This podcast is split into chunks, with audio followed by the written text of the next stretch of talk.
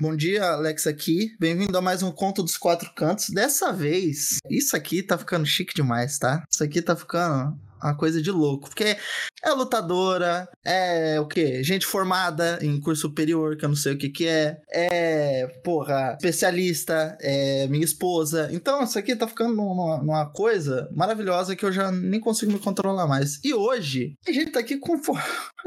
O homem é uma estrela. O cara é, é, o cara. Somos muito fãs. Dentro do meu grupo de amigos, somos muito fãs. E já, já tivemos uma entrevistada do nosso grupo de amigos. Mas hoje quem entrevista sou eu nessa porra. Então, então, para você que não conhece, conhecerá agora e continuará conhecendo. Hoje o nosso entrevistado e nosso co-comentarista aqui é o querido César, mais conhecido como o Sr. Over the Top Rope. Como que você vai, meu amigo? Tudo bem? Bom dia, boa tarde, boa noite a você, Alex, a todos os ouvintes também. Muito bem, muito feliz com o convite, né, para conversar aqui com vocês, para debater sobre esse assunto aqui que é mútuo, né, entre esses entre nós dois, né? Esse homem esse mito, esse fenômeno, né? E vamos aí, só antes de começar, eu queria fazer aqui uma, uma reclamação aqui. Eu acho que tem um espaço aqui, né, Alex? Porque ah, vontade. Porra, né? vontade. Não, vou falar que eu fui estudar. Eu fui estudar, como você, como a gente conversou ali, eu só sou estudiosa, eu fui estudar. Eu tava ouvindo o episódio sobre a luta dos usos contra o Sami Zayn e o Kevin Owens, né? E eu tava ouvindo enquanto eu tava na academia. Enquanto eu fazia o nosso querido Steve com barra, né? Uhum. E eu cheguei na parte em que vocês falavam sobre um, um rapper que tinha caído com o aquele programa de mudança de voz ah, que agora Ah, o Travis Scott, né? Que caiu Isso. com o autotune. Isso, aí eu falhei no meio da série, não teve como eu continuar com vocês imitando o cara caindo com o autotune ligado, não teve condições. cara, muito. Esse episódio com o Chavas é. é o Chavas é masterclass. Mas assim, desculpa. É... primeiramente. Mas, por outro lado, né? O senhor decidiu fazer academia, é um, é um, o preço que se paga pela, pela saúde. Pô, isso me lembra, eu nunca ouvi podcast fazendo academia. Primeiro que eu fiz pouquíssima academia na vida, mas era esse problema. Eu sou uma pessoa que eu tenho riso frouxo. Então, qualquer coisa eu tô me rindo. E aí, esquece, né? Pô, tá fazendo lá aquele. Tá fazendo qualquer exercício. Tá fazendo aquela rosca Scott. Pô, esquece.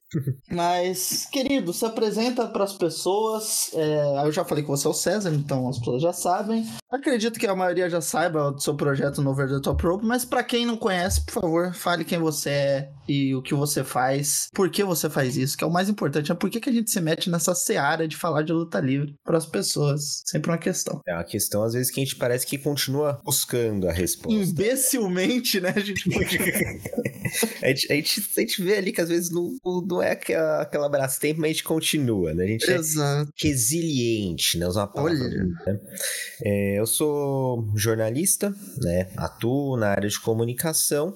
Sempre gostei muito de luta livre, de esportes em geral, e queria trabalhar com essa parte de cobertura esportiva, né?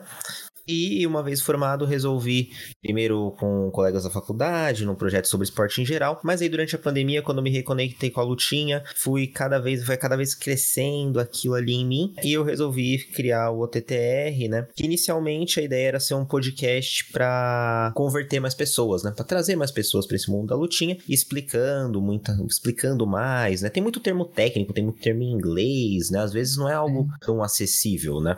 A luta livre. E aí começou assim e estamos aí até hoje, né? Então, sou produtor de conteúdo, tem notícias nas redes sociais, podcasts quinzenais, entrevistas, podcasts históricos, né, nos principais tocadores, algumas zoeirinhas também no nosso falecido Twitter, atual X. Nome, é, é, parece que é nome de. Quando você tá criando o lutador no joguinho, aí tem é, nome Ou revista da Marvel, né? Pode ser uma nova revista dos X-Men, vem aí. É, exato. Digital. Aí seria mais interessante. Porra, seria.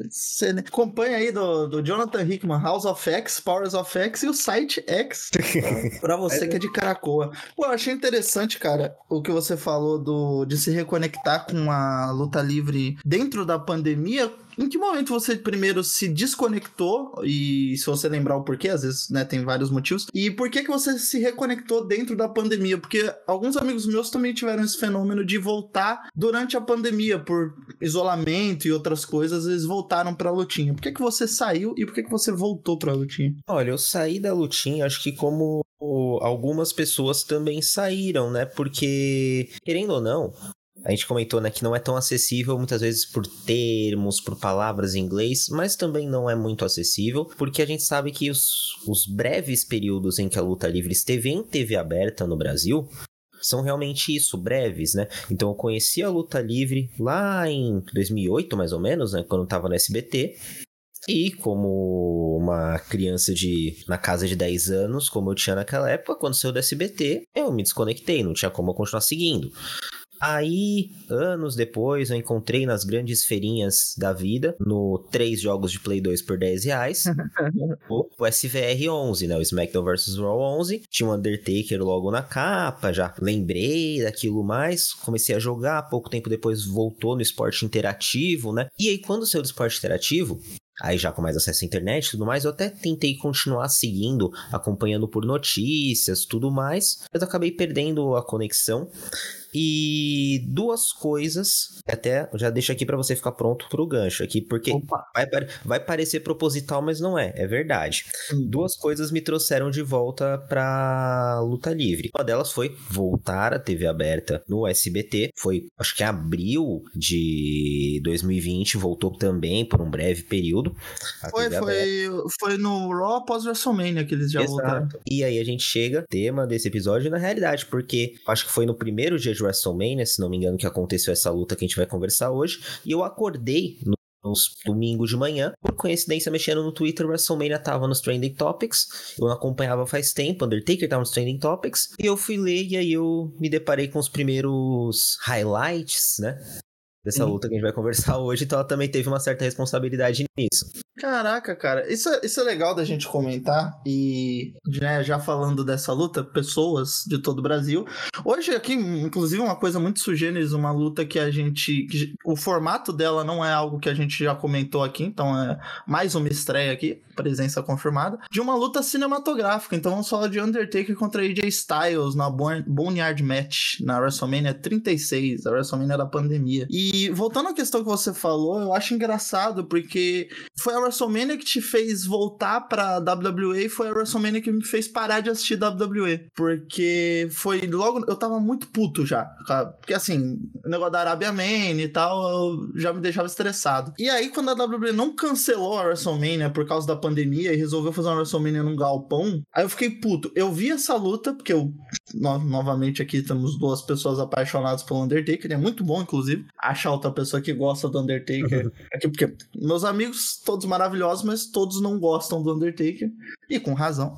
Mas, porra, eu sou. Esse homem, esse homem, ele desperta em mim os instintos mais primitivos. Então, é isso, mas foi a luta, foi meio que o período em que eu larguei de mão um pouco. Então é interessante esse contraste. Acho que quando a gente estiver conversando sobre a luta, vai, vai ser legal. Mas pelo que você falou, você passou aí uns bons seis anos, então, sem ver luta livre, né? Seis, sete anos. Sim, sim, foi um período realmente longo, no qual teve até vezes que já aí com o advento do o digital, né, tudo mais, eu até tentei me reconectar e falei assim, ah, quer saber, vou procurar. Acho que eu já tinha uma certa noção de que a WWE colocava alguns trechos de shows, porque sim, só agora, pós-pandemia, quando eu voltei que eu descobri que existia todo o universo, né. Eu sabia que existiam outras empresas, tudo mais, mas não acompanhava, né. Aí até cheguei a tentar ver uns highlights, algumas coisas assim, mas naquele momento, naquela questão, não, não conseguiu casar da mesma maneira, né. Então, fiquei um bom tempo desconectado né? Realmente. E é até engraçado, né? O contraste com hoje em dia, como a luta livre tá muito mais presente no meu dia a dia, nos conteúdos que eu consumo e produzo hoje em dia também, né? Então é, é um um contraste interessante, porque foi realmente um período ali em que eu realmente não fazia ideia do que aconteceu.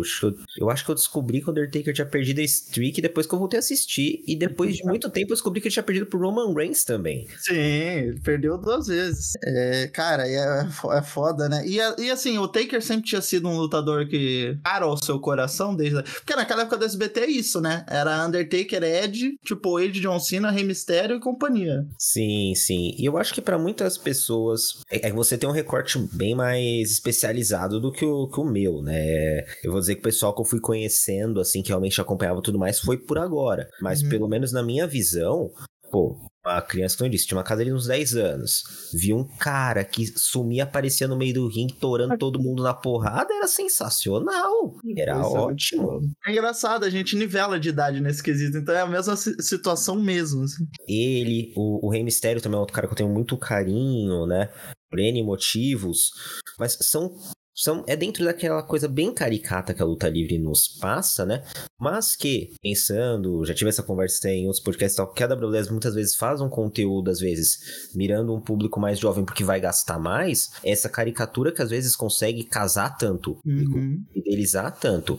Então, nossa, quando eu conheci o Undertaker, era algo mágico, e foi o que me levou a comprar aqueles SmackDown vs Raw na feirinha, que fez eu seguir, às vezes, um tempo, fez eu assistir, acho que foi a luta dele contra, lembro se eu contra o CM Punk na WrestleMania ou a contra o Triple H na, em uma Hell in a Cell na WrestleMania. Um uhum. servidor horroroso com uma internet péssima. Pô, cara, você não ter continuado acompanhando em 2008 te privou de pegar o Justin TV no talo. Porra, que a gente via pay-per-view por GIF, não porque as pessoas postavam GIF, porque parecia que você tava assistindo um GIF interminável, era terrível. Mas é, é eu acho interessante isso que você falou da, dessa mágica do da pessoa mesmo, do personagem gigantesco, porque foi o que me encantou também. Você vê aquilo que é maior que a vida, né? Acho que a WWE ela te dá essa possibilidade, por ser uma empresa muito grande, muito megalomaníaca, de ter personagens maiores que a vida, como se fosse um, um filme mesmo. E acho que o Undertaker é mais ou menos a epítome disso. É, exato, exato, né? Tem muito essa questão, como você citou, a WWE gosta desses personagens assim, gigantescos, né? Foi algo que funcionou e impulsionou impulsionou eles lá atrás com o Hogan, apesar de que nem se pegar hoje em dia, se for ver em, em fundamento, o Hogan talvez não figure no top 50, mas não, em personagem... Porra, vai bem, vai bem longe disso, puta que pariu. mas em personagem você não consegue tirar ele da equação pelo impacto que ele teve. É algo, né? É algo muito caro a WWE, esses personagens, né? E para quem é contra o Undertaker, né? Acho que a gente tem um, um, argumento ótimo que é muito difícil fazer um personagem sobrenatural, ser crível. Seguir isso por 25, quase 30 anos, né? O cara tem que ter menino um pouquinho de mérito aí, né? Pra, pra caralho. Não, e é isso, é interessante esse, essa coisa do ser crível, né? Porque olhando a, a olho nu, entre aspas, não é crível, mas dentro daquele universo é tão bem feito que ele se torna. Ele vai ali no limite da suspensão de descrença, sabe? Então. É, é, é muito, foi uma coisa que durante os anos foi muito bem estruturada.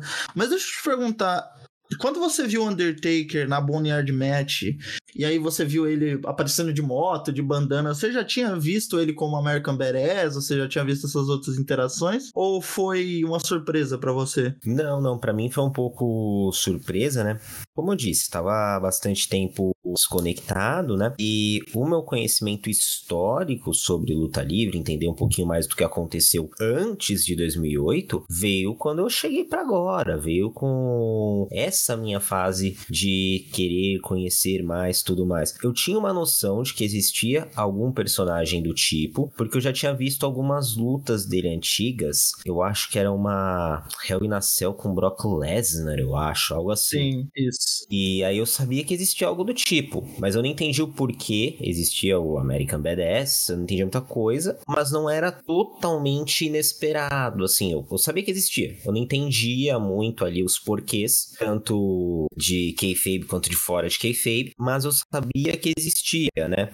E alguns traços dessa luta de ter sido, né, querendo ou não, pelo menos até agora, e que continue assim, a luta de aposentadoria, pela, por características que teve a rivalidade, para quem acompanhou isso ao vivo e para quem estuda hoje essa rivalidade, faz total sentido ele ter escolhido essa persona, digamos assim. Sim, não, total.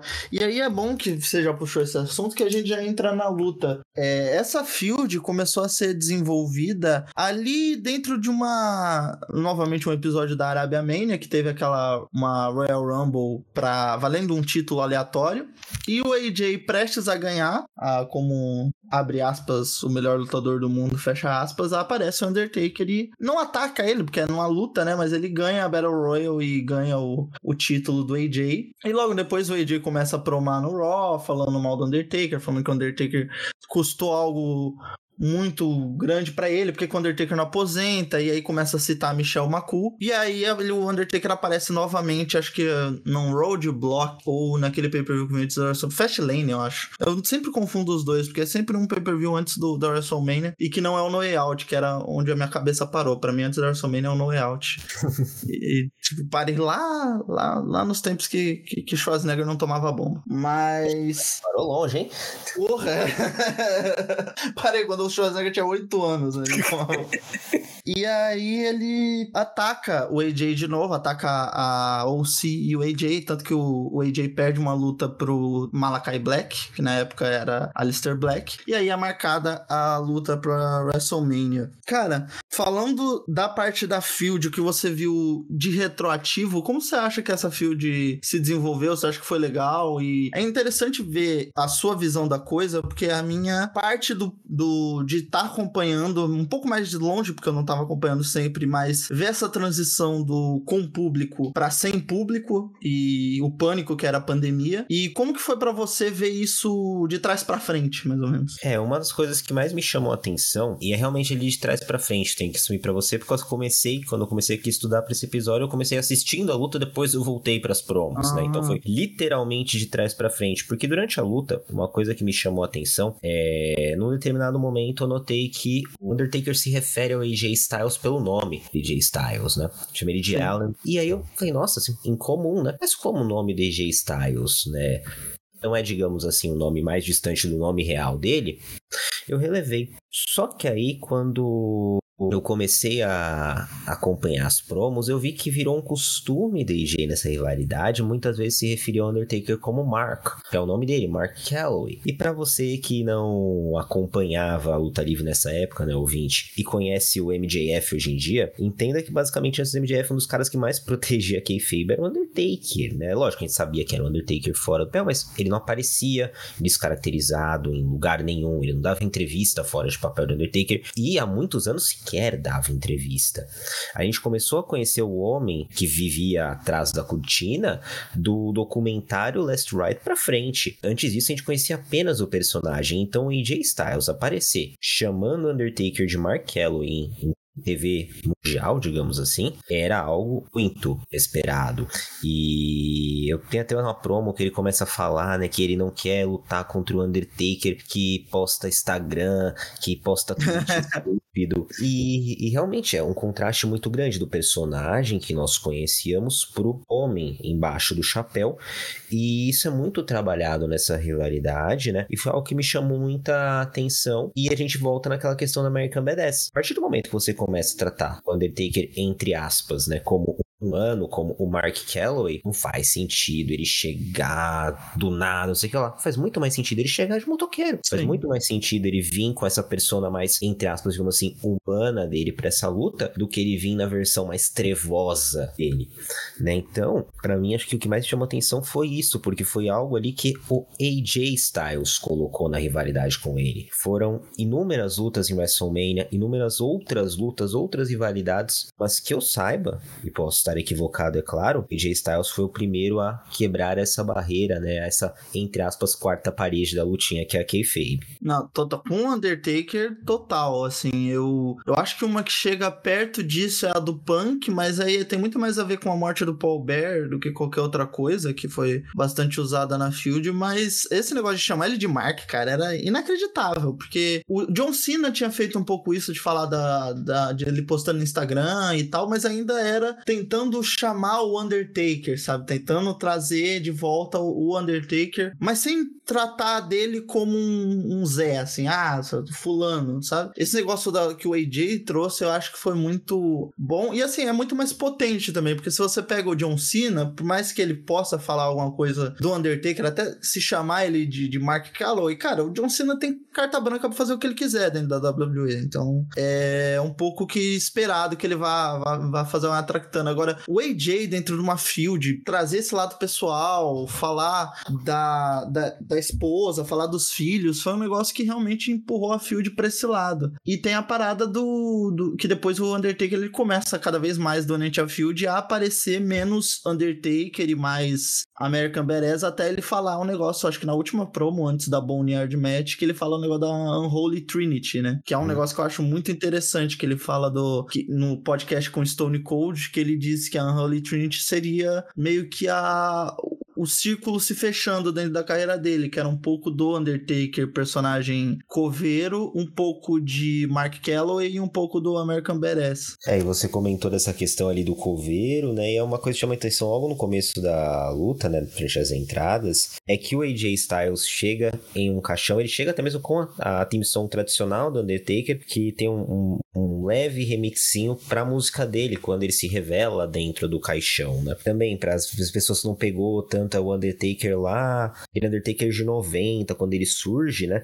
Ele era muito mais simples, entre aspas, um, digamos assim, um, um agente funerário gótico do que algo realmente sobrenatural nos primeiros anos de carreira dele que ele jovem por si só, 2 metros e 10, um cara gigantesco, ele já era impositivo o suficiente. Porra. Então, pegou isso, vem no carro funerário dentro do caixão, já é um aceno para esse começo de carreira do Undertaker também, e também serve, é lógico, dentro desse contexto, como mais uma provocação do AJ Styles ao fenômeno, né? Sim, pô, o Antônio Bujanra da luta livre, provocando sem, sem medidas. Mas tem isso, inclusive é legal esse negócio da Teme, porque é a primeira Teme do Taker, né? É a primeira versão mesmo, aquela bem bem velha, não tem não tem, não foi a última versão feita pelo Jim Johnston. É muito legal ver isso, que eles trouxeram essa parada e, e dentro da luta vai tendo essas homenagens à carreira do Taker mesmo. A própria Boneyard Match é uma releitura do da Buried Alive, só que dentro de um outro contexto. Ah, inclusive, falando sobre isso, quando você viu, assim, você não... Você, esse tipo de luta cinematográfica gerou alguma estranheza em você ou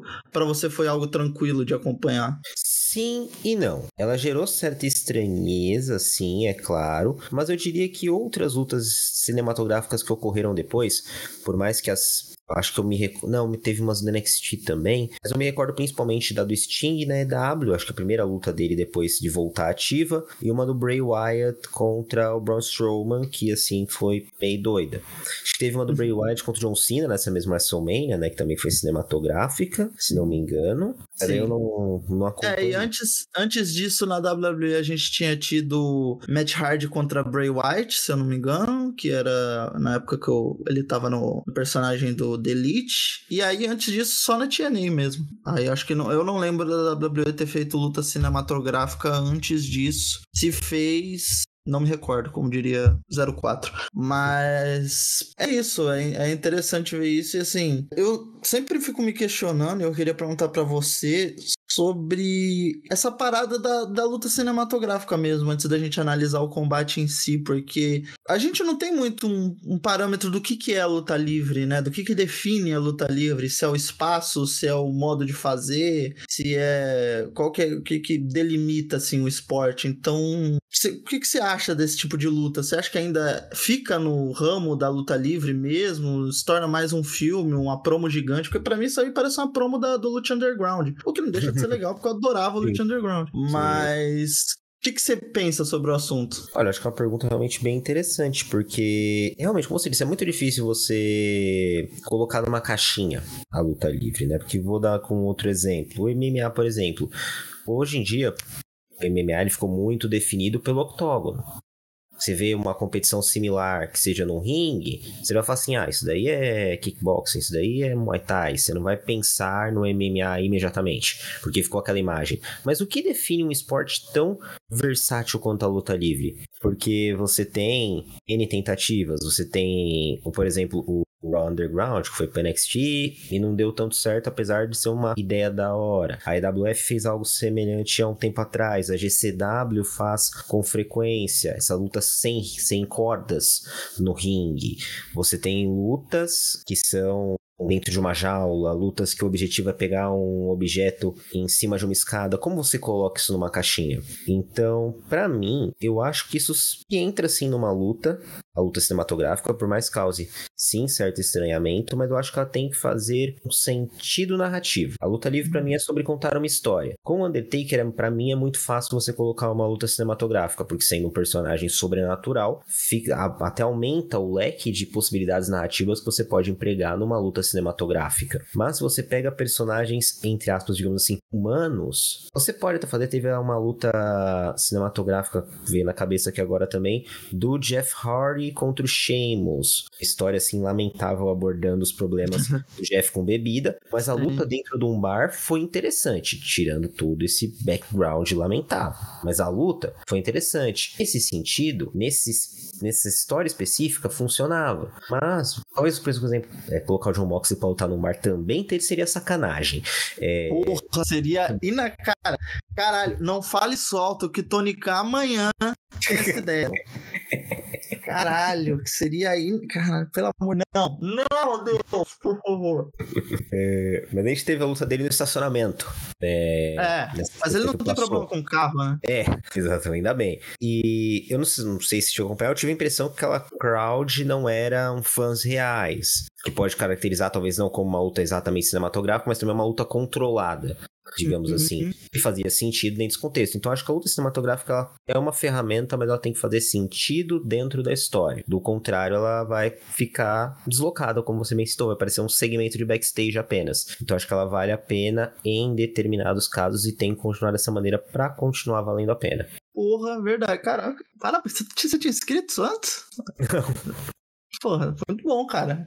Mas, mas é, é, realmente tem, tem esse caráter e eu acho que é um bom jeito de levar a coisa toda. E falando assim na necessidade da luta acontecer, eu acho que foi uma ótima saída que eles encontraram, dado que eles queriam continuar é, com o evento e tirando isso já do mérito, se era para continuar ou não dado que eles já iam levar isso à frente, acho que a Boneyard Match foi uma ótima saída. Por causa disso que você falou mesmo. Um, um, negócio que você tem um controle maior do que você quer contar. E o Undertaker sempre foi um lutador que trabalhou pro personagem. E tanto que o Undertaker nunca foi conhecido e nunca será pela gloriosa habilidade dentro do ringue. Ele não é e nunca vai ser o, porra, o Kenta Kobashi. Não é esse tipo de cara. Ele não vai ser um, um mestre das artes. Mas ele é o cara que sempre trabalhou pro personagem dele e dedicou a vida, né? Como a gente estava falando antes, a não quebrar kayfabe, a sempre estar tá ali dentro da mística do próprio personagem. Então, nada melhor do que você encerrar a carreira dele, por mais é, triste que fossem as circunstâncias ali na hora, e tem a, toda a parada da morte do irmão dele né, ainda, que levou a isso. Então, acho que foi uma boa, boa escapatória ali dentro. Tu tá ligado da parada do irmão dele que morreu? Sim, sim, por causa do documentário o documentário. Hum, ah, eu não vi o documentário ainda. Tem, tem, Ai, tem que que é bacana. É, é, bem bacana. E Pô, foi algo até chorar. que me deu. É, é um pouco triste, não vou mentir, não. É, mas eu até queria aproveitar dois ganchos aqui que você deu e também pegando essa parte do documentário, porque acontece. Outra cinematográfica você citou que era um bom, uma boa saída pro momento. E eu concordo em gênero e grau. Também concordo com as ressalvas de se continuar tendo luta livre nesse, nesse, nessa questão global que vivíamos, né? Mas ela também foi uma ótima saída para o próprio Undertaker, querendo ou não, né? Por mais que nos doa falar isso, a parte uhum. física estava puxando ele já mais.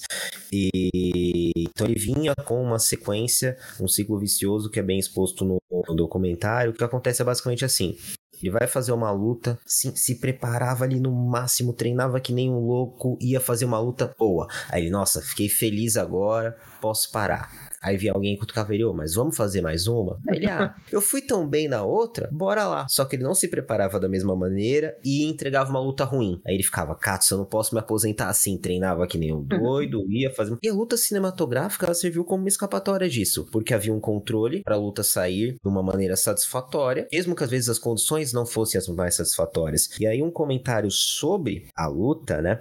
Que eu não sei se você sabe disso, né? Mas tem um dos spots, acho que até mais pro começo da luta, em que o Undertaker ele vai tentar dar um, um, golpe no AJ Styles ali na região do carro funerário, né? O AJ uhum. desvia e ele acaba estourando o vidro com o braço, né?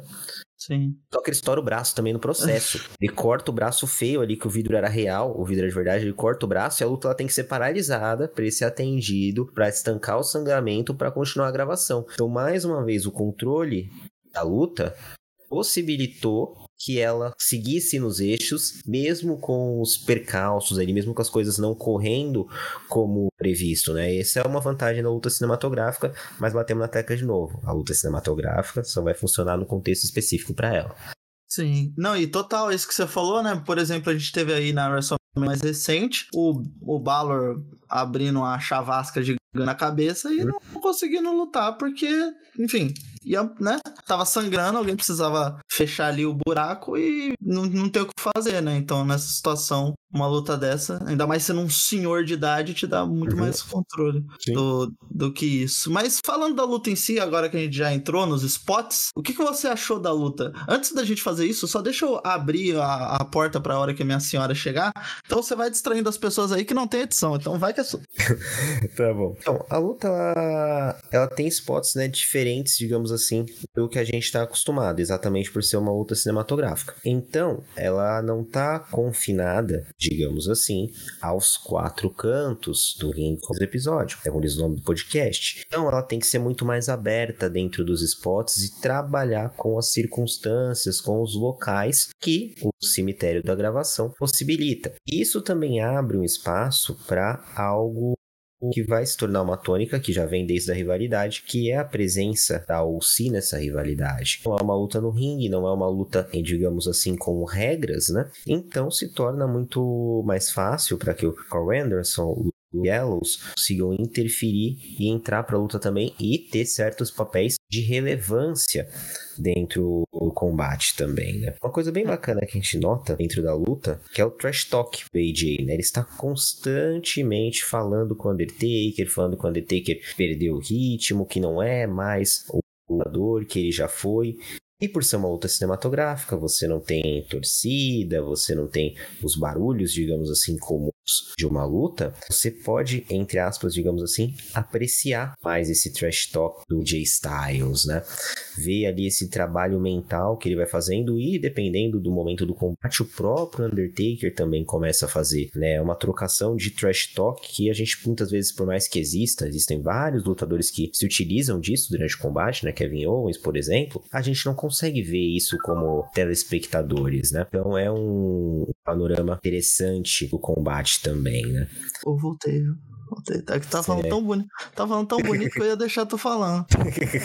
Não, mas o, o podcast é de dois, né? Então essa, essa trocação franca aí de pontos de vista também que, que enriquece. Pô, essa parada do trash talk era um, um, um negócio legal, porque é uma coisa que me incomodou muito durante as lutas na, na pandemia, era o silêncio, você não tinha público, e aí depois eles botaram a, a galerinha ali atrás do vidro, que já dava uma baita ajuda. Mas é nessa luta eu acho legal, justamente pelo caráter da, da Field em si. E também porque, como já é um, praticamente um filme, né? Você consegue promar e lutar ao mesmo tempo. Então, quando o Undertaker tem a parte que ele volta pra luta, que é depois quando ele, ele é quase enterrado e ele volta, ele tem a ressurreição dele, você vê mesmo o desenvolvimento do personagem dentro da luta dos dois. O AJ percebendo que, porra, eu, como diriam na, na língua da, da falecida rainha, eu mordi mais do que eu podia mastigar. e o Undertaker já sabendo que é o destino do AJ ia ser o destino de tantas outras pessoas que não se chamam Brock Lesnar ou Roman Reigns. É, uma coisa que eu tinha para te perguntar, dado o seu background jornalístico, É, se chegou a te incomodar ter uma luta sem comentários. É o que você falou bastante, né? Muda muito a dinâmica, né? Você começa a, a observar a luta como se for como um filme. Então, nesse contexto, é, vou ser bem sincero com você, por mais lógico que eu tenha notado que não havia um comentário ali, você tinha também outros pontos que eram utilizados, como por exemplo trilha sonora. É algo que você não hum. tem dentro de uma luta comum. Então, novamente, de baixo, neste contexto, a ausência de comentários, ela realmente é pouco sentida, porque você tem toda uma outra gama de situações, diálogo, a trilha sonora, até mesmo alguns efeitos especiais que tem durante a luta, que preenchem essa lacuna acaba às vezes até não, não faltando esse comentário e às vezes até serve para uma outra análise, analisar uma luta cinematográfica em que haja o comentário para notar se causa um estranhamento a presença desse comentário ou não. Até porque é uma luta que acontece visualmente fora dos, entre aspas, domínios da WWE. Então, por mais que, ok, é 2023, ano da tecnologia, o cara pode estar vendo a luta e comentando à distância, teoricamente, normal seria não ter mesmo esse comentário. Os caras estão lutando no meio de um cemitério, deserto, por mais que tenham câmeras, iluminação, uma até a mágica. Então, normalmente, nesse contexto funciona super mas... bem sem, sem um comentário para mim. É, mas o Undertaker é mágico, ter câmera e iluminação é padrão, pô. aí ele é. Isso aí já vem no pacote. Comentarista não, não vem. Mas faz sentido isso que você falou. E eles dão uma garimpada real no, nos efeitos sonoros, tipo, soco, dá pra ver que eles dão uma. dão uma mexida ali, né? O soco, o barulho não é o barulho de soquinho, já tem um. vem um, um, um kick a mais, assim. É, é interessante isso. Mas então, cara, spots da luta aí que você gostou, a gente já falou do spot do braço. E a luta, ela meio que é um brawl gigante, você não tem muitos moves dados, acho que você chega a ter um Tombstone Pile Driver e um Chokeslam, mas em questão de, de golpes mesmo, você tem pouquíssimos. É, mas spots em contrapartida você tem vários, né? Você tem gente quebrando a lápide na cabeça dos outros, você tem gente batendo com pá nos outros, você tem druida saindo de dentro do. Esqueci o nome do lugar lá que fica os cavalos. É um celeirozinho, né? Isso, um celeiro, muito bom. E então você tem vários momentos aí. Que momentos da luta que te pegaram? Principalmente, né, você voltando a ver luta livre, olhando e falando, pô, que porra é essa? Olha, é um momento, um spot que acho que pegou todo mundo, né? Pelo menos, sim, se não te pegou ainda, vai te pegar, porque ele continua é sendo usado. Exatamente, ele continua sendo usado até é. hoje, que é exatamente a ressurreição do Undertaker, quando ele surge atrás do AJ Styles, né? Foi até uma das anotações que eu fiz, né? Porque esse meme saiu da bolha, né? Não é algo que só a gente usa, vai ter uma virada ali impressionante no futebol. O pessoal dos Impedidos tá usando esse meme, é. tá usando o Undertaker saindo do caixão em chamas com o Randy Orton, né? Então, olha, o homem fura a bolha, gente. Homem fura a bolha, você não precisa ser um Pô. mestre para furar a bolha. O, o foda é que, tirando ele, o outro homem que furou a bolha, quer dizer, tirando o Shawn Michaels é, aumentando o dólar aqui no Brasil também, é, o único outro homem que furou a bolha foi o John Silver, né? Com o meme Kana uhum. Jay também. Isso. Então, é bizarro, mas é, realmente ele. É, esse meme aí é. Acho que um dia eu vi minha mãe compartilhando no Instagram. Eu fiquei tipo. assim, apesar da minha mãe assistir luta livre, eu fiquei tipo, caralho, mano. Mas é, isso daí me chamou muita atenção, né? Claro. Uma coisa que me, me chamou uma atenção em, digamos assim, uma questão aleatória. Eu tô até pesquisando enquanto eu falo aqui, até para não falar bobagem. Mas a gente tem a presença, como citei, da OC na luta, né? Só com a ligação do Luke Gallows com o Undertaker, ela é um pouco mais antiga, né? Porque ele foi o fake Sim. Kane, né? Exatamente. Ele foi o Kane falso, né? Então, eu não digamos assim que às vezes ele talvez não tenha assim, a carreira mais condecorada na WWE, né? Não seja o primeiro nome que vem na cabeça das pessoas, mas ele teve nessa né, ligação. É, foi algo que me veio bastante. Você citou dos druidas, também foi algo que me chamou a atenção reestudando, não vou mentir, que eu lembrei do novamente do SVR11. Os druidas eram muito comuns naquele Porra, jogo. Porra, tinha no modo carreira, né? Você podia falar com eles no, no, É verdade, cara. Pô, esse jogo era muito massa, cara. É muito bom, era, era o Road to WrestleMania do Undertaker, tinha com vários então o Undertaker você era louco. Tinha uma Royal Rumble só com druidas, se não me engano, numa fase.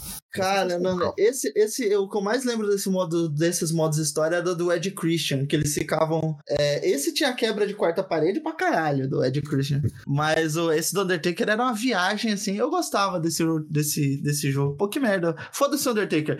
SmackDown vs Raw 2011, gente. Bem-vindos.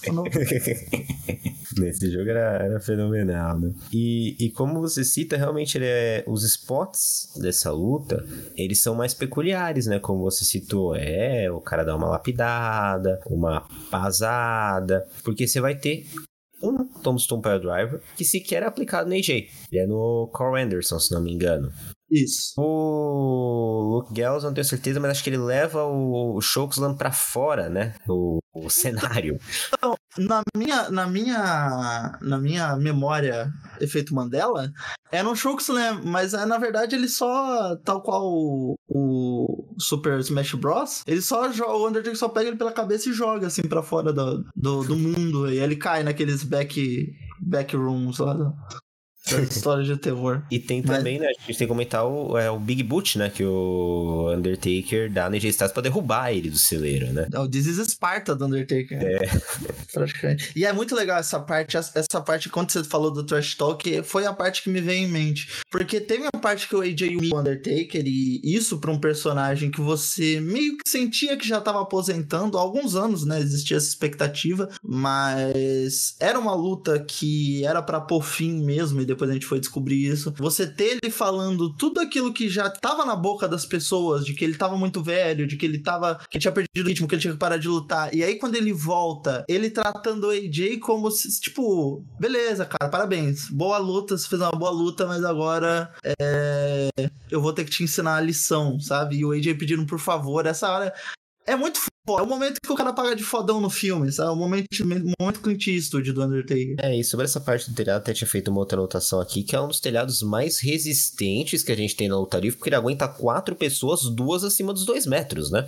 É um telhado extremamente reforçado. Caralho, não, é, aquela telinha que tem ali em cima, embaixo é, é concreto, mas concreto show. Não é, é aquele concreto que você não deixa ali curando e aí ele racha no dia seguinte. É aquele concreto bom. E é, né, uma telha, uma telha quando, quando rola o Big Boot e o AJ tomam o bump dentro, em cima do telhado, cara, qualquer telha de Vime estaria estaria no chão já. Tá maluco. Aqui em casa venta, voa a telha, pô. Então, tiver um lutador de 120 quilos em cima. É que tem que lembrar que as crianças não são só altas, né? Elas são pesadas, né? Exato, exatamente. Se luta livre é de mentira, como é que o telhado aguenta quatro pessoas lá em cima? Ai, porra, Vini, abraço, caralho. Vinícius Felipe agora deve estar tá exultante.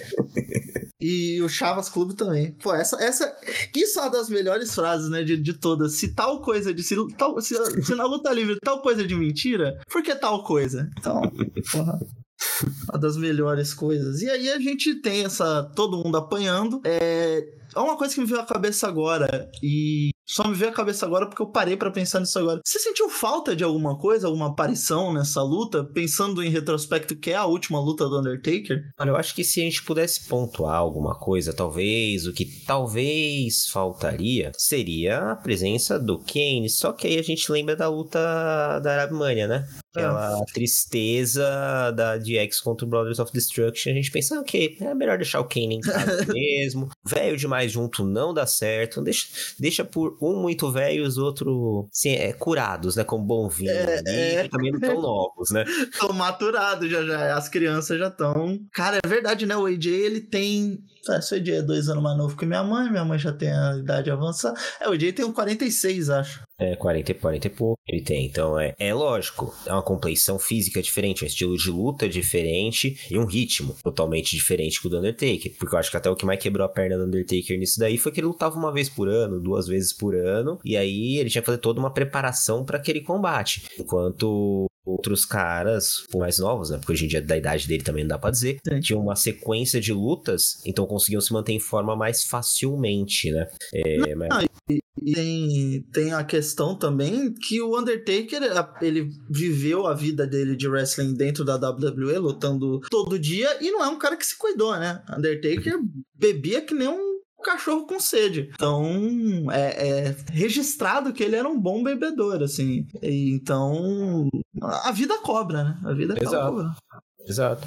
E eu tenho medo disso, porque eu bebo também bastante. Né? eu nem faço, nem, nem luto luta livre, então vai cobrar mais ainda. ou não, tem que pensar pro lado positivo também. É, ou não. Exato, pô, se, se nem o Nubank consegue me cobrar, que dirá a vida.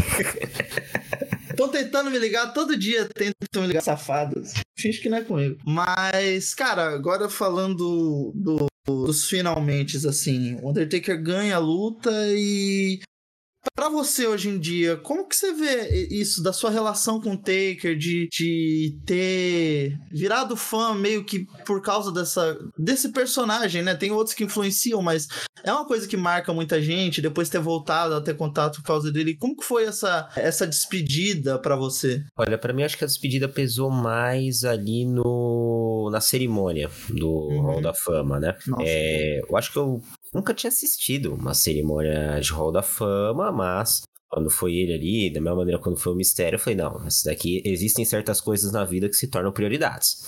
Porra. Mãe, é seu aniversário? Foda-se.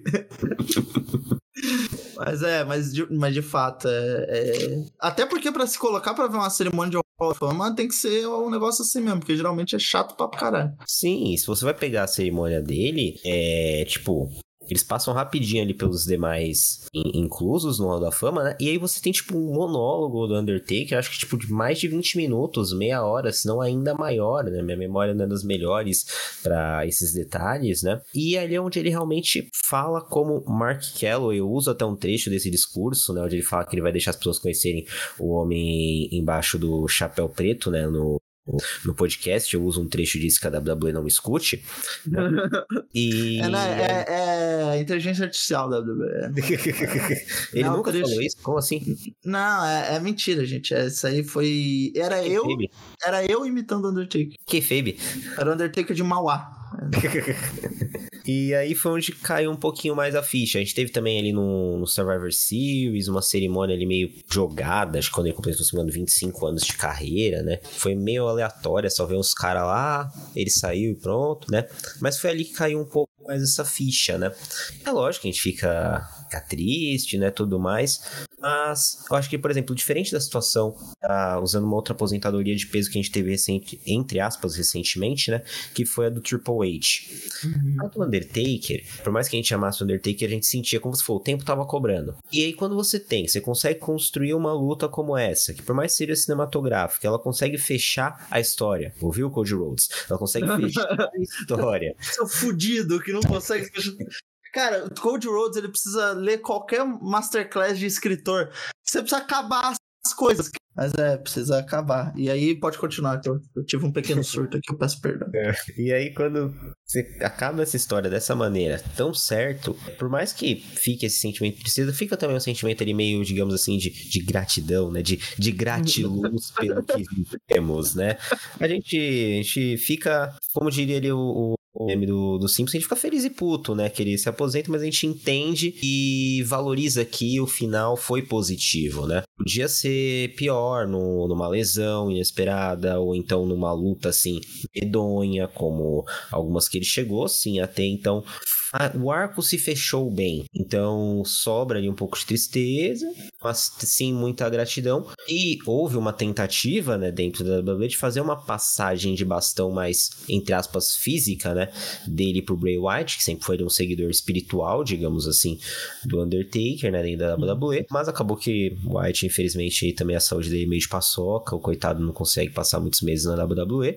E aí teve o segmento deles com a LA Knight, acho que no de 25 ou 30 anos, são muitos anos de Raw, mas esse último Raw especial que a gente teve, né? É, então, assim, o Undertaker ele, ele saiu do ringue, mas ele tá por ali, por aqui dando as participações, então a gente consegue ainda aproveitar um pouco dele. É triste, mas a gente entende e até prefere que tenha sido em, em, um bom termo, né? Ah, pra caralho. É, o, o Bray Wyatt é o, porra, o mascherano jogando no Corinthians, né, cara? É mais, mais machucava do que outra coisa. Mas eu concordo com você, eu acho que a despedida dele foi um bom jeito, foi, foi digna da carreira dele, porque a carreira dele era isso, era muito mais sobre o que representava o personagem, não como mensagem, mas como aura mesmo, como clima, como é, um arquétipo ali dentro da luta e, e essa coisa de ser maior do que do que outros conceitos, o conceito de ah, eu sou um lutador fodão, né? De ser a, a morte ali e ser um cara que nunca vai ser parado. Então eu acho que foi um, um jeito legal. Eu não gostava da ideia do Undertaker aposentar perdendo, porque não era. Nunca foi o mote do, do personagem. Porque, como por exemplo, o Shawn Michaels, para mim, ele, ele e aposentar perdendo faz total sentido. Mas eu, eu acho que foi muito legal o jeito que botaram o Undertaker pra aposentar. Meio filme de faroeste mesmo. E acho que funcionou muito bem apesar do, dos pesares e de tudo que pesa contra o Undertaker, acredito que foi um, um final digno de carreira. E eu pô, sou putinha total do Undertaker, então eu chorei horrores no, no Hall da Fama. Fiz mole, cara, tu não vai acreditar. Papo reto. Eu, na época que o, o tava para chegar o, a WrestleMania 30 e, 38, Aqui o Cold estreia é 38, né? Isso, a gente tá indo pra 40, né? Em 24, não é? Isso. Então é, quando, quando tava nesse negócio do, do, de ir pra 38, eu tava treinando na CFW. E aí teve o discurso do Undertaker, eu virei pra galera e falei, galera, o oponente do Rollins é o Undertaker. Falaram, não, nem fudendo. falei, escuta o tio. Antes dele sair, ele pega o chapéu, ele pega o casaco e ele fala never say never. Porra, tem uma luta surpresa daqui a dois dias. É o Undertaker, esquece. Mas eu botei pilha, mas eu botei pilha, mas eu botei pilha. Teve um, um, um rapaz que treinava a gente, o Leon, ele acreditou, cara. E não foi. E aí, fudeu, né? Fiquei dias sem falar com o rapaz com vergonha da minha própria estupidez. Mas durante um breve momento eu acreditei que seria. E seria o fim da história do Undertaker e não teria um começo de história pro, pro Code Road. Né, eu, eu já tive uma sensação um pouco diferente com o Never Say Never, porque a gente sabe que. Ele é fã de Justin Bieber, né? Talvez aí, a gente não sabe ter uma filha jovem, né? Quem sabe? É, é mas adolescente não gosta, né? Adolescente... É, ou é K-pop ou é Billie Eilish, adolescente não. e aí eu já fiquei muito assim, porque a gente sabe que ele tem uma relação muito próxima com o Vince, né? A gente Sim. sabe que o Vince, ele adora um dinheirinho árabe, os árabes adoram ver rinha de velho. Aí eu fiquei, putz, mano, diz never say never, diz diz never sim, cara, deixa. de never, de Fala o Never, pelo amor de Deus. Novo Justin Bieber, cara. Fala o Never sim. Descansa, descansa, militante, descansa. Porra, a militância que o Undertaker faz, eu queria que descansasse mesmo. é, realmente. Porra, essa aí. Ele sabe, pegou aquela motinha, foi direto pra motociato. Caralho. Teresa, aí é foda. Não, vou falar disso não, senão vou acabar o podcast triste.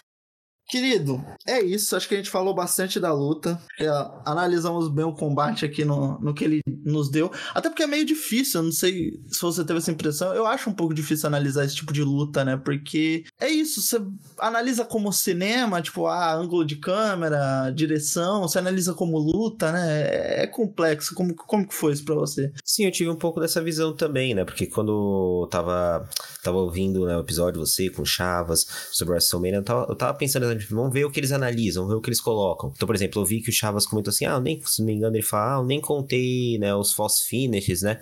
Eu falei, é. Beleza, então vamos ver. A gente tem que ter um olhar assim: ah, quantas vezes vai ter um Phenomenal Forearm? Quantas vezes vai ter um Tombstone Pile Driver? Como a gente comentou aqui, teve uma vez. Teve uma vez e não foi nem no AJ Styles, né? Sim. Então, realmente, é um, a gente tem que analisar isso de uma maneira diferente. Então, essa é uma luta que às vezes a gente analisa muito mais puxando uma referência, um, um, falando sobre o legado do Undertaker, falando sobre como a história foi construída, como isso desenhou uma despedida para Undertaker, mais do que analisar ali spot por spot, quantas vezes tal coisa aconteceu como, como você comentou, a dinâmica dessa luta é totalmente diferente. E ela traz também desafios diferentes para análise, né? Mas é sempre bom analisar a lutinha de mentira. Porra, marav maravilhoso. Por isso que eu faço essa merda, cara. Por isso que eu perco meu tempo. é, é gostoso demais. Mas é isso. Primeiro, o Chavas é um psicopata, tá? Então, ele realmente é maluco. Mas esse negócio do Nearfall é piada. É uma, é uma piada interna, na real. Nossa, porque a gente falava que se um dia a gente fosse treinar luta livre, ia contar Nearfall. Porque o, o diz o Meltzer, né? Ficava com aquele caderninho dele na, na luta, contando Nearfall por Nearfall. Então.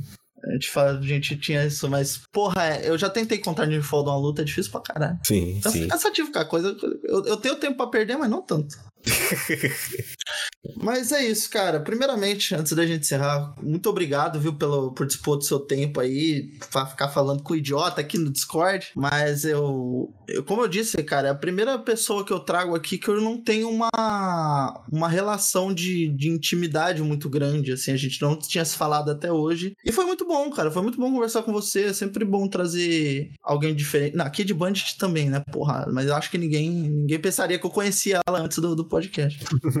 mas foi muito bom conversar com você e eu queria agradecer por você, dar, por você disponibilizar seu tempo mesmo e, e ficar me aguentando no Instagram fazendo piadinha sem graça. Então, é. É, faz seu jabá, fala das suas coisas e muito obrigado. Não, eu que agradeço aí pelo convite, né? Muito bacana. Desafiador, né? Porque eu sou. Eu vou mentir pra você. Por mais que eu seja um jornalista, queria trabalhar com jornalismo esportivo, eu sou um cara que muitas vezes desligo ali o cérebro assistindo o Raw, assistindo um jogo do Corinthians, e eu aproveito o que tá passando. Não consigo ter aquele olhar tão analítico. Então consigo... Eu queria desligar o coração vendo o jogo do Corinthians, porque só tá é, me dando dor de. Apesar que a gente tá nove jogos invictos, né? Mas. E a, situação, a sensação é a mesma ainda. Exato, é que tá, tá tudo errado errado. Exato. É, eu vou até cortar aqui um pouco o assunto do podcast, né? Que eu tava vendo o tweet hoje mesmo, né? Acho que foi o Ivan Moré falando assim, não, porque São Paulo tá em uma fase, o Flamengo tá em uma fase, dá pra gente sonhar. Aí um cara respondia, pô, mas a gente tá dois, dois pontos do, da zona de abaixamento, o terceiro falava, os dois estão certos. Exatamente. A opção, a opção D, toda, a opção C todas acima e a opção D frango, né? Porque basicamente era isso, cara. Porra, é muito difícil, é muito difícil. Minha, minha senhora chegou aqui, ela é palmeirense, ela deve estar tá achando ótimo. Eu falando mal do Corinthians em rede nacional. Mas é foda, é complicado. Torcer pro Corinthians. Undertaker não sabe o que é sofrimento, cara. Tem um quadril, um quadril de, de paçoca, é nada, perto de, pô, você vê Romero entrando tendo que virar um jogo 2 a 0 Esse que é desafio. Existem certas coisas que a medicina consegue resolver, né? Outras não. É, outras Romero é uma coisa que a medicina até hoje não, não entendeu. É, então eu achei desafiadora a conversa, acho que se tornou até mais desafiadora quando se fosse assim, não, você é o convidado, você escolhe a luta. Eu falei, bem, então primeiro para escolher a luta eu tenho que ver também que lutas que eles já falaram, né? E eu vi que vocês não falaram dessa luta, eu falei, mano, é uma, é uma oportunidade, eu não sabia que você também era fã do Undertaker, eu falei, pô, mas é um Undertaker, é uma luta emblemática, né? E aí quando eu passei essa ideia para vocês também ficou super feliz, e ele acho que já, já casou nas ideias, né? A gente conseguiu conversar, espero que tenha sido um conteúdo bem bacana para vocês, os ouvintes também. E se os ouvintes ficaram interessados em conhecer mais aqui da gente do TTR, a gente tá no Instagram, no overthetoprope, underline Brasil, e lá no X, no X, no Twitter, no arroba OTTR, underline BR. No Instagram, são notícias diárias, outras cositas mais quando possível. No Twitter já é mais bagaceira, a gente já brinca um pouquinho mais, já comenta os ao vivo, os especiais, estamos com algumas ideias aí pensando em para vocês. E também estamos principais tocadores de podcast com dois programas. Todo começo de mês tem o nosso SATIC, né, o Sobre a Terceira Corda, onde a gente recebe uma, uma personalidade da luta livre pra gente trocar uma ideia, conversar. Inclusive, Lequinho, já fique aí esperto que seu dia vai chegar também. Ih, rapaz. E para quem aí acompanha o pessoal do SOBR, a gente conversou com a Júlia Zago recentemente, creio que mês passado, em julho, se não me falha a memória. Conversa muito bacana aí sobre brechós de luta livre extremamente uhum. caros, extremamente caros. E também temos o nosso programa, o outro programa quinzenal, né, que sai ali no meio do mês, que é um programa histórico sobre luta livre, né? A gente está esse ano trabalhando bastante com o Pururezo. A gente está para lançar aí um programa, está em fase de gravação sobre alguns lutadores americanos, estrangeiros na luta livre japonesa. Vamos falar o nosso menino Allen, né? O AJ Styles lá também. E no mais aí vocês sabem onde nos encontrar. Também, para convites, também sabem onde encontrar. A gente também segue à disposição e agradece pela oportunidade. Porra, muito caralho, fala bonito demais, né, cara? Eu, olha, eu trabalhei em rádio, mas não sei falar legal. Eu falo que nem o quê? Um mocorongo. Mas é isso, gente. Vamos lá ver, pô. O TTR glorioso. A Marília Gabriela do, do, da Luta Livre Nacional, né? Pô, Clara em casa da Luta Livre Nacional. Tudo de bom da Luta Livre Nacional, tá lá. Mas é isso, gente. Vamos lá dar um apoio, é importante. Tá fazendo um trabalho muito legal. Porra, posta quase todo dia no Instagram, né? Ou todo dia. Sempre aparece posts seus. É, pra gente, mim. A gente tenta, a gente tenta. É doído. E é foda, é foda. Porra, eu não tenho. Cara, você, O Ayrton, esses caras que posta todo dia, eu acho bizarro. Eu acho. Vocês precisam de um. É, às vezes também acho. Mas é isso, cara. Obrigado de novo. E é isso, gente. Acessem lá o Central Wrestling. Deem inscritos pro Vini, porque assim ele pode ganhar mais dinheiro e comprar mais joguinho de videogame. Acessem o Elas Que Lutem, porque assim o Julia Zago pode continuar viajando pelo mundo e Ana de Marco pode continuar fazendo sua faculdade. E acessem o WrestleBR, porque assim o Ayrton fica feliz, fica. não ganha dinheiro, porque é, todo dinheiro que ele ganha eu como, mas ele pelo menos fica feliz com o ego bem alimentado e isso faz ele rir das minhas piadas e continuar me pagando. Então, César, para acabar, você vai olhar para aquela câmera ali, tal qual provocações, vai falar uma última coisa e a gente vai fechar a gravação, beleza? Bem, gente, se vocês gostam de luta livre, então acompanhem os conteúdos do WrestleBR, do TTR. Esses conteúdos, graças a Deus, eles estão aí cada vez mais frequentes na luta livre. Vai ter um que vai ser a sua cara. Se não tem ainda, eu aprendi isso com a Domina no último episódio do Satic. Se você ainda não se achou na luta livre, não achou uma representação, talvez você seja a representação que a luta livre precisa. Seja produzindo conteúdo, seja no ringue, narrando, arbitrando, sendo manager. Acha a sua maneira de ajudar a luta livre, sim. Todo mundo sai ganhando, sorrindo e quem sabe até ganhando um dinheirinho. Porra, não podia falar melhor. É isso, gente. Te falou, hein?